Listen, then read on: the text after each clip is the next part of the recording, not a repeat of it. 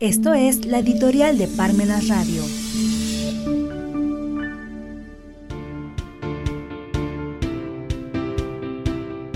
¿Vender un avión es gobernar? De los topos aprendimos a hacer túneles, de los castores aprendimos a hacer diques, de los pájaros aprendimos a hacer casas, de las arañas aprendimos a tejer, del tronco que rodaba cuesta abajo aprendimos la rueda, del tronco que flotaba a la deriva aprendimos la nave, del viento aprendimos la vela. ¿Quién nos habrá enseñado las malas mañas? ¿De quién aprendimos a atormentar al prójimo y a humillar al mundo? Eduardo Galeano. ¿Quién no habrá problemas más graves que la venta de un avión? No existen vendedores de aviones en el mundo que puedan hacer esa labor. Vender un avión es gobernar. En la semana reciente se sostuvo con bombos y platillos que por fin se había vendido el avión presidencial que se enviaría en unas semanas al comprador.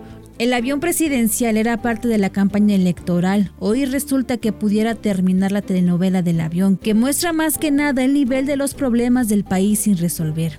Así como se encuentra hoy el problema de la migración, se sigue con los restantes problemas, como es el caso de que hasta este sexenio nos alcanzó la resaca de lo que sucedía con el país desde hace muchos años. Somos un país que no produce, por ello es que el mayor ingreso que se tiene desde el extranjero son las denominadas remesas, que ahora sale a la luz pública, que muchas de ellas no son por el dinero que mandan los mexicanos en el extranjero, sino el negocio de las drogas, razón por la que se ha incrementado aún más las remesas.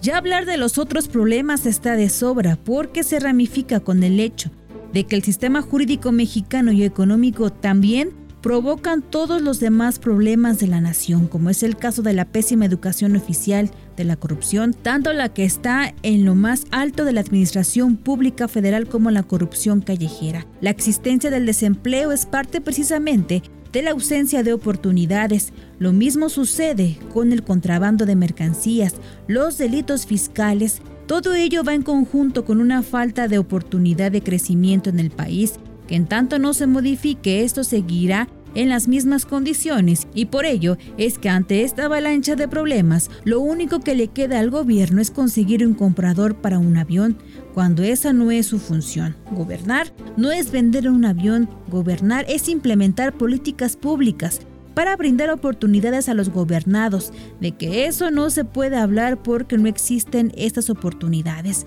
Ahora más que nunca porque la Administración Pública Federal con el poco personal con que cuentan no funciona. Por ello es que se ha paralizado la economía del país, a pesar del denominado Nearshoring norteamericano, del nuevo Tratado de Libre Comercio que más que dos herramientas de crecimiento, se están por lo menos convirtiendo en una tabla de salvación de un país que se ha preocupado por casi seis años de la venta de un avión.